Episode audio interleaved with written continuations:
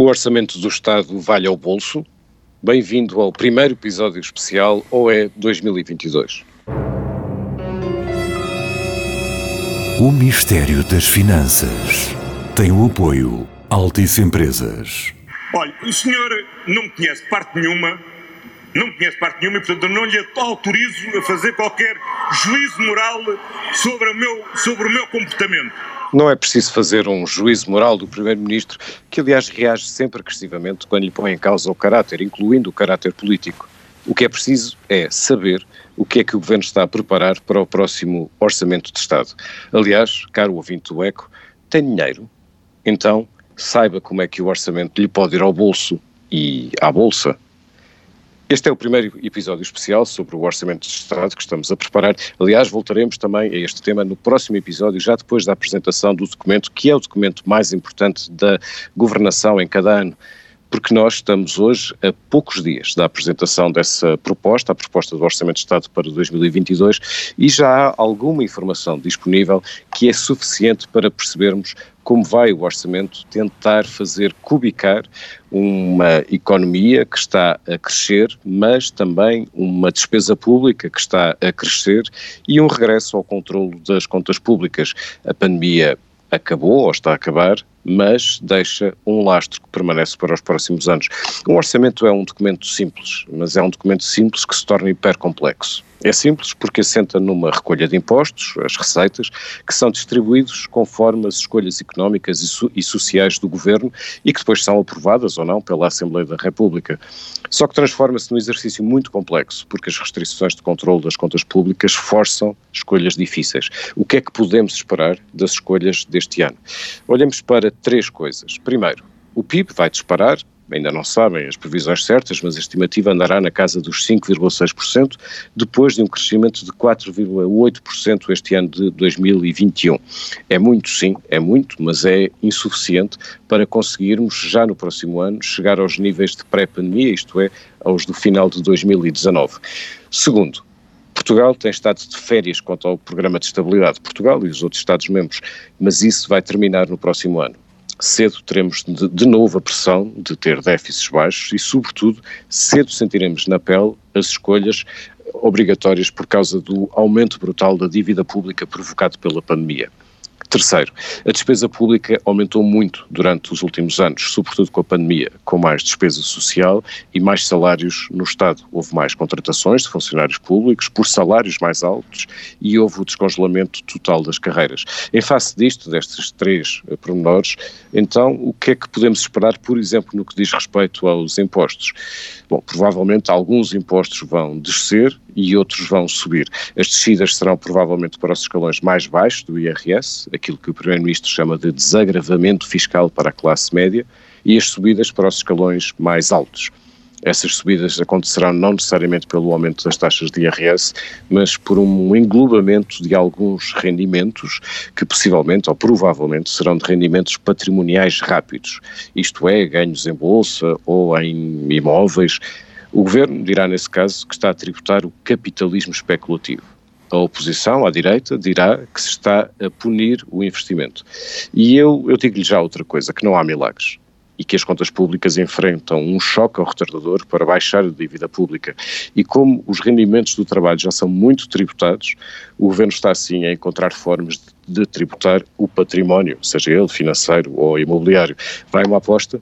Bom, não é preciso apostar muito, porque na próxima segunda-feira já saberemos respostas, incluindo a resposta a esta pergunta. Mas se tem dinheiro, vá-se mentalizando, porque se preparam para ir ao bolso e à bolsa. Olá António, bem-vindo a este episódio especial de aquecimento para a apresentação do Orçamento do Estado. Olá Pedro, viva. Enfim, vamos ter de facto hum, aqui duas emissões especiais. Estamos a gravar este Mistério das Finanças já com alguma informação, como tu bem uh, dizias e, e, assinalavas, e vamos ter um uh, especial uh, logo na terça-feira, dia 12, para uh, avaliarmos e fazermos uma primeira avaliação ao que é mesmo a apresentação da proposta de Estado. Já acompanhamos Orçamento de Estado há muitos anos e sabemos que o diabo está sempre nos detalhes. Os Exato. governos, os governos, enfim, uh, anunciam linhas gerais durante esta, estes últimos dias, esta semana que passou, o governo teve reuniões com os vários partidos com centro parlamentar. O governo anunciou também algumas medidas, ele próprio diretamente, um, mas, mas são medidas ainda e são anúncios ainda de linhas gerais. É preciso perceber, de facto, o detalhe dessas medidas e eu posso começar eh, pela primeira, que é um facto, isto é, é uma medida já anunciada, tem obviamente impacto orçamental, mas é decidida, no fundo, fora do orçamento. É uma negociação, na verdade, entre o patrão, o Estado e os sindicatos. A função pública vai ser aumentada em 0,9%. Vai ser um aumento transversal a toda a função pública, portanto, sem diferenciação por carreiras, por uh, níveis de competências, por uh, especialização, uh, por salários, e vai suceder-se a um aumento em 2020, já em cima da, da pandemia, que gerou à data muita polémica, porque eu diria, quanto a mim bem, pouco compreendida a decisão de, em cima de uma incerteza total, ter havido uma decisão de aumento da, da função pública. Este aumento da função pública vai custar 225 milhões de euros ao Orçamento de Estado. Enfim, tendo em conta os avisos que nós vamos vendo e ouvindo aliás, ironicamente, do, do antigo Ministro das Finanças, hoje governador Mário Centeno, que é uma espécie de watchdog agora de João Leão, não é? Sim. Vai, vai, vai, enfim, este aumento é no mínimo discutível. As, as, carreiras da função pública já foram desbloqueadas e bem, as progressões também, e também, obviamente, bem. Eh, mas estamos a viver num momento de facto de restrição. Uh, Francisco Assis dizia numa entrevista ao ECO esta semana que temos um grave problema de dívida pública. Enfim, não era preciso o Presidente do Conselho Económico e Social dizê-lo, nós também o sabemos, mas ganha obviamente uma dimensão e uma relevância por ser ele próprio a dizê-lo. Centeno, à sua medida, diz a mesma coisa e acrescenta um ponto que é muito importante, que é a despesa corrente primária, isto é, a despesa com salários e funcionamento do Estado, excluindo os juros, é superior em 2021 à despesa que o Estado português tinha em 2019 pré-pandemia. E eu estou aqui a excluir a despesa que foi criada propositadamente para responder à pandemia. Isto pode dar uma ideia, e dá, acho que uma ideia muito clara, da pressão de despesa que nós temos mais do que criticar ou do que discutir, de, de, digamos, assinalar esta discutível decisão, acho que há aqui um, um erro de, de, avaliação estratégica que eu acho que, enfim, não quero, obviamente, precisamos de esperar por terça-feira para ter conclusões, mas me parece que quase que resume o Orçamento de Estado. É, vamos dar um aumento a todos e não vamos fazer escolhas quando nós sabemos que os quadros técnicos superiores, os funcionários uh, superiores da administração pública, por comparação com o setor privado, são os que ganham pior, temos relativos, não é? Por comparação, no Sim. setor privado paga-se melhor a, pessoas com aquelas competências, com, aquela, com aquelas habilitações, naquela, com aqueles níveis de responsabilidade. Isso teria sido, apesar de tudo, uh, desejável e, uh, eu diria, politicamente estratégico beneficiar mais quem está no topo da carreira, quem, está, quem são os funcionários mais qualificados e mais competentes, seguramente atualizar o salário mínimo da função pública, enfim, são os, os, os mais, uh, os, mais os, os, que têm um salário mais baixo e de facto têm um salário também muito baixo, o governo preferiu outro caminho. E isso, eu diria, é um primeiro indicador de, desta falta de opção do que vai ser o Orçamento de Estado para 2022. Repara, eh, quando nós falamos num aumento de 0,9% e do número de que falavas, 225 milhões de euros de estimativa de aumento de custo, depois é preciso não esquecer que além destes aumentos há um custo que é maior do que aquele eh, só com o descongelamento de carreiras Sim, e com as, as progressões, não é? que, que, andará na casa dos 550 a 600 milhões de euros. Um, e isto resulta em grande parte não apenas do descongelamento de carreiras, mas também do aumento do, do número de funcionários públicos, que claro. neste momento está no nível máximo uh, de sempre. Portanto, uh, ali a seguir à Troika, nos anos seguintes, houve uma grande, uma grande redução e nos últimos anos houve um grande uh, aumento. E é por isso também que Mário Centeno avisa, aliás, ele fez vários avisos. Um, ehm, ele, por exemplo, está claramente contra uh, as alterações uh, ao Código de Trabalho que estão ou estarão a ser negociadas com, com o PCP, mas em relação à despesa, o que ele avisa é que já houve um aumento da, da, da despesa primária corrente de que falavas de 1,8 pontos percentuais, dos quais 0,8 pontos percentuais são relativos a salários e, e um e um ponto percentual eh, é relativo à despesa social. Ou seja, nós temos a despesa a aumentar e, como tu dizias, não estamos a falar da despesa relacionada especificamente com a pandemia, mas com despesa, vamos chamar-lhe fixa, isto Sim. é, ela vai se repetindo todos os anos e vai subindo todos os anos, mais ou menos em função dos, eh, das opções de aumentos uh, salariais. Mas é, é, é muito notório como o governo passou numa só semana de dizer aos sindicatos que não ia haver aumentos na função pública no princípio da semana e no final da semana um, já apresentam uma proposta Porque será, de não é? Porque será? Já, já lá vamos, não é? Já lá vamos à dimensão política. é? Mas se calhar podemos olhar, nós estamos a falar sobretudo de despesa, vamos olhar também para um aspecto da receita. Sim. Um, o, o Primeiro-Ministro fala num desagravamento para a classe média, isso estará relacionado com o desdobramento dos escalões do IRS, portanto haverá um número de famílias eventualmente grande que pagará menos IRS uh, no próximo ano, uh, depois veremos de que forma acontecerem as tabelas de retenção da fonte, que normalmente saem no princípio do ano. Vamos ver uh, se não vai ser a, a prestações, como nos anos anteriores. Sim, eu, eu não quero ser cínico, mas eu não espero grandes descidas, isto é, quando, quando estas eh, as famílias eh, abrangidas por este desdobramento do, dos escalões de IRS chegarem ao final de cada mês, quanto é que ganham mais? Quantos euros é que ganham mais? Esta é a pergunta que as pessoas obviamente quererão ter uh, resposta. Eu não espero aumentos uh, muito substanciais, uh, mas além disso, ou a contrapartida disto, vai ser um aumento indireto um, daquele, dos escalões mais altos. Indireto porque não há aumento de taxas, mas através do englobamento de alguns uh, rendimentos, o Governo ainda não deixou claro uh, Sim, ainda não se que é que estamos o que se está a fazer, o que, está, o que se está a falar, mas, mas há algumas pistas, não é? Já há algumas já, pistas e, aparentemente vai-se tributar mais aquilo que o governo ideologicamente chama de capital especulativo, ou ganhos especulativos, ou lucros especulativos. Isto é, muito provavelmente serão rendimentos eh, de património, seja o património financeiro, o investimento em bolsa, por exemplo, ou património imobiliário, portanto compras e vendas de imóveis, eh, num período muito, muito curto. Eh, isto, na minha opinião, enfim, a justificação será muito provavelmente ideológica, na minha opinião, como disse no princípio, isto são só maneiras de justificar aumentos de, de, de impostos. Pois, eu, eu concordo contigo. Não, não sei se, se o PS vai ter a lata, é preciso dizer lata, de justificar estas opções com uma dimensão ideológica, mais que uma dimensão de justiça social, eventualmente menos, talvez menos ideológica, mas veremos. Mas, mas obviamente é, é ideológico, volta a estar aqui implícito uh, eh, um, o que é preciso dar ao PCP, nomeadamente ao PCP, enfim, veremos se o Bloco também vai alinhar, mas ao PCP e aos Verdes, para que possam viabilizar este orçamento.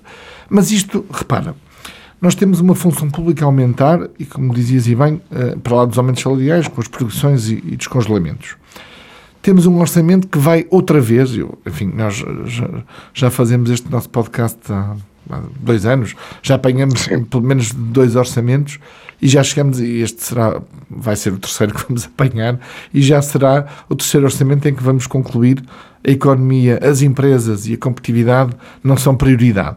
Muito mais o rendimento das famílias, a, a, a função pública, as pensões, que também sabemos que vão ser aumentadas as mais baixas com um aumento extraordinário, provavelmente de 10 euros, como sucedeu de resto no, no no orçamento anterior. E, portanto, vamos repetir, no fundo, um padrão que uh, assenta tudo, assenta toda a estratégia na, na, na, redistribuição e pouco na atenção à criação, redistribuição de riqueza, uh, por contraponto à criação de riqueza. Ora, nós temos neste, neste, nestas tributações autónomas, ah, veremos os detalhes e, portanto, é obviamente arriscado uh, também tomarmos aqui uh, uma análise absolutamente conclusiva sobre o, o formato mas, uh, e sobre os resultados disto, mas vamos, vamos penalizar quem investe em bolsa. Ora, o mercado de capitais português já é tão magro, tem perdido tanta relevância que, eh, do ponto de vista prático e do ponto de vista da mensagem política, o que vai surgir é um incentivo a menor investimento, menor canalização de poupança para uma fonte de financiamento que as empresas tanto precisam, que é o mercado de capitais. Em, contrapartida, veremos no, no, no, IRS, o Governo deixou saber que há cerca de 150 a 200 milhões de euros de, de, de não é de almofada, de, de, fundo, se quiseres, para, a, para o desdobramento do IRS.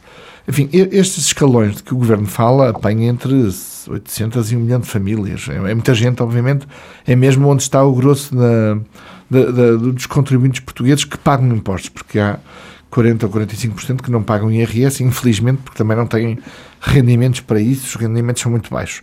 Mas entre os que pagam IRS, estes escalões são os que apanham mais gente e, portanto, numa parte significativa de, vai haver alguma redução, veremos se marginal, limitada, mais ou menos impactante.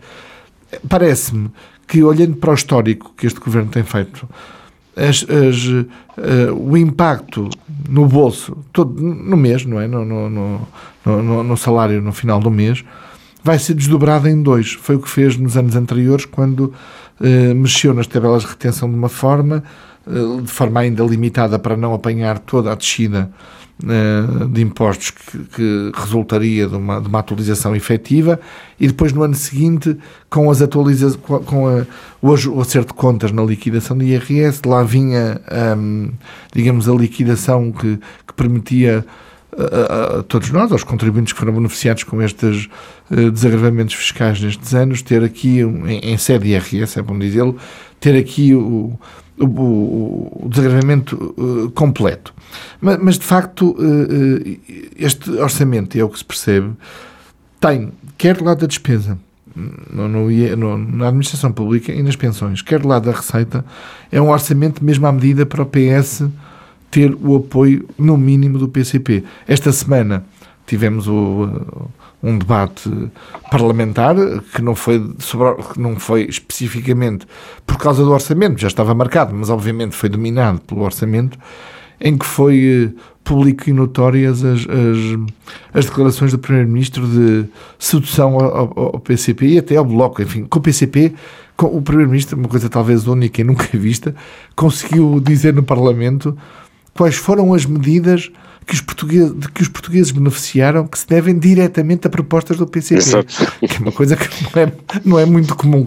Convinhamos mesmo em partidos que têm aqui uma necessidade de um alinhamento neste, neste contexto muito particular do Orçamento de Estado. Não é? Sim, vamos ver enfim, como é que vai ser o desdobramento, mas se de facto forem os 200 milhões, só para pôr em perspectiva, uh, o IRS é o segundo imposto, depois do IVA, que mais receita dá ao Estado. Uh, no ano passado foram cerca de 13,5 mil milhões de euros de receita. Portanto, se houver uma margem de 200 milhões, estamos a falar de mais ou menos 1,5% do total da receita de, uh, de IRS.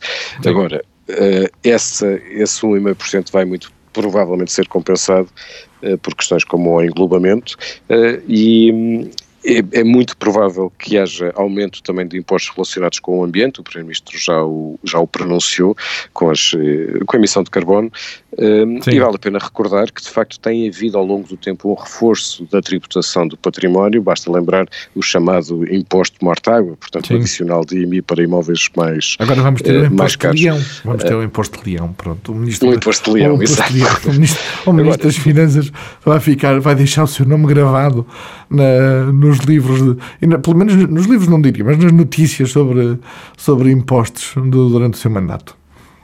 Agora, tudo isto está no enquadramento que tem a ver com a pressão que existe neste momento sobre as contas públicas depois da pandemia. Uh, Vítor Gaspar, o ex-ministro das Finanças, aliás, avisou, enfim, não ele, mas o FMI, onde ele, onde ele está. Mas com texto assinado uh, por ele, mas com texto assinado também num texto por ele. assinado por ele, um relatório, uh, no relatório do FMI, onde ele deixa claro que é preciso regressar ao controle das contas públicas.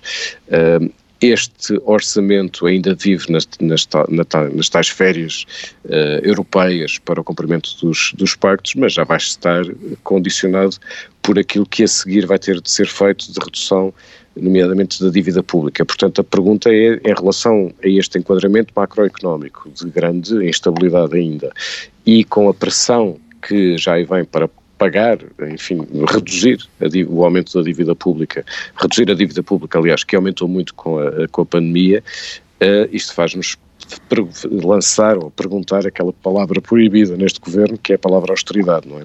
Se vem ou não vem aí a austeridade, se este orçamento também não é já o princípio de, de austeridade que vai ter de se reforçar nos próximos anos.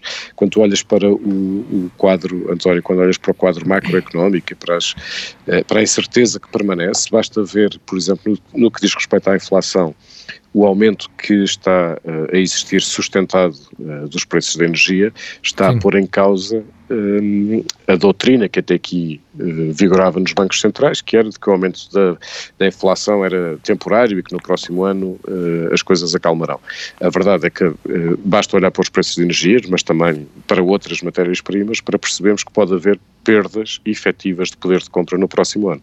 Pode, pode. Eu, aliás, acho que caminhamos aqui para uma espécie de tempestade que decorre de constrangimentos portugueses, que não foram tidos em conta durante um, um conjunto de anos muito favorável, depois com a pandemia e depois de um contexto externo que, de que os preços né, de matérias-primas, eh, das várias matérias-primas, não é só de energia, mas de várias matérias-primas, uh, antecipam. Sim, a alimentação. A alimentação. Até a alimentação está, está a subir muito. Sim. É, e, e, portanto, eu, eu temo, de facto, que tenhamos aqui, estejamos aqui a, a, a criar, enfim, eu não, não vou sublinhar nem, nem defender a tese de que vem aí o diabo, não, não diria tanto. Uh, mas, mas eu acho que Mário Centeno, em particular, com legitimidade, enfim, nós podemos criticar, e nós aqui, eu próprio, pessoalmente, critiquei uh, em vários momentos Mário Centeno nas suas funções como Ministro das Finanças uh, e até a passagem para o Banco de Portugal. Não posso dizer, também em consciência, devo ser também suficientemente justo para dizer que Mário Centeno tem feito o seu papel. Enfim, é obviamente mais, nomeadamente na avaliação de políticas económicas e financeiras. Quando se trata de novo banco, a história é outra, mas aí Mário Centeno tem um óbvio conflito de interesses.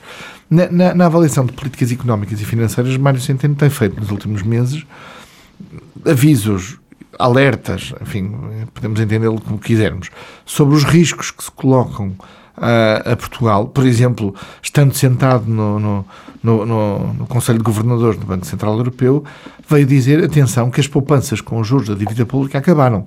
Elas não vão continuar a ter a expressão que tiveram e que deram folgas orçamentais para outras medidas, da ordem dos 200, 300, 400, 600 milhões de euros por ano em cada um destes anos. Foram, foram poupanças astronómicas de, de juros. Os juros estão muito baixos, de facto, do ponto de vista europeu, mas, mas o que Mário Centeno nos diz, com a informação privilegiada que tem, é esse, essa almofada que servia ano após ano para compensar uma outra coisa, uh, deixou de existir. E, portanto, e, e, portanto, a probabilidade é que aumente o custo de financiamento da dívida pública portuguesa, logo nós temos mesmo que reduzir a dívida pública. E depois temos aqui um ponto, Pedro, que é, eh, nós estamos a falar do, seu, do bolso e da bolsa dos portugueses, eh, do, do, ponto de vista do ano 2022, 2021 e agora do, do, do orçamento que aí vem.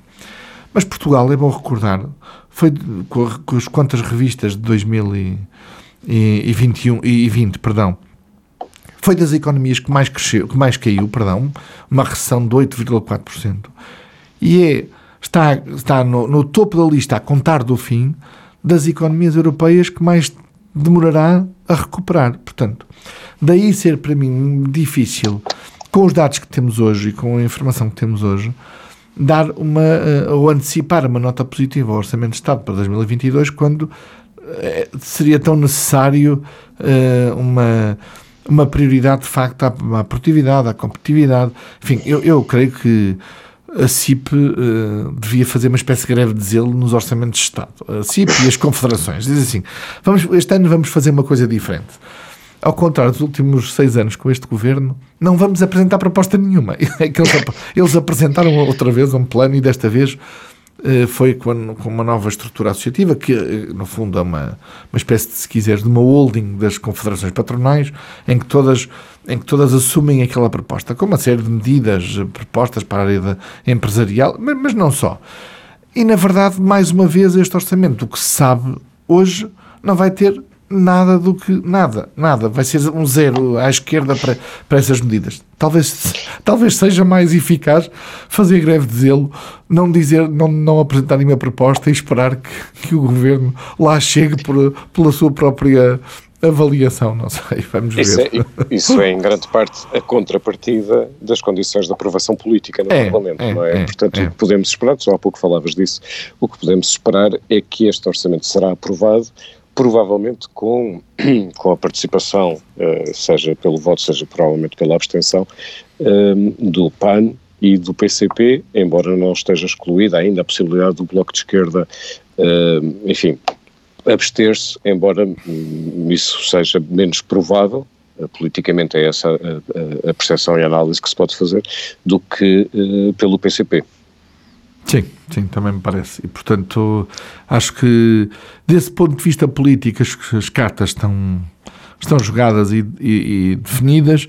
De ponto, de, o problema é mais fundo que esse. Não é, não é apenas uma questão de continuidade do orçamento, deste governo, porque o chumbo do, do orçamento significaria a queda do governo, é mesmo do que é que este, governo, do que é que este orçamento vai trazer eh, à economia e, ao país para lá de 2022. Já sabemos alguma coisa sobre o que vai trazer para 2022, veremos o que é que este, o que é que este orçamento, nos seus detalhes e no concreto, vai permitir um, eh, criar para, para lá de 22, não é? E vamos sabê-lo já rapidamente, já na próxima segunda-feira. Chegamos assim ao fim deste primeiro episódio especial sobre o orçamento. Hoje fizemos o aquecimento, na próxima terça-feira vamos fazer o arrefecimento, ou seja, logo a seguir à apresentação do orçamento na segunda-feira, eh, eu e o António estaremos a analisar eh, durante esse dia e essa noite o, orçamento e um, ehm, no dia seguinte aqui estaremos para eh, mais um episódio especial já de, sobre o Orçamento de Estado, já com enfim, com uma análise mais maturada sobre aquilo que vai ser necessariamente um chuveiro de notícias que vão sair na, eh, na próxima segunda-feira. Não sabemos ainda a que horas estará a entrega, a proposta. Tipicamente é ao final da tarde. Veremos se é assim também este ano. E cá estaremos na próxima terça-feira, dia 12. António, um abraço. Um abraço, e Pedro. Até, e até já. É, e até já, exatamente. Voltamos. Muito obrigado por ter estado desse lado e volte na próxima terça-feira.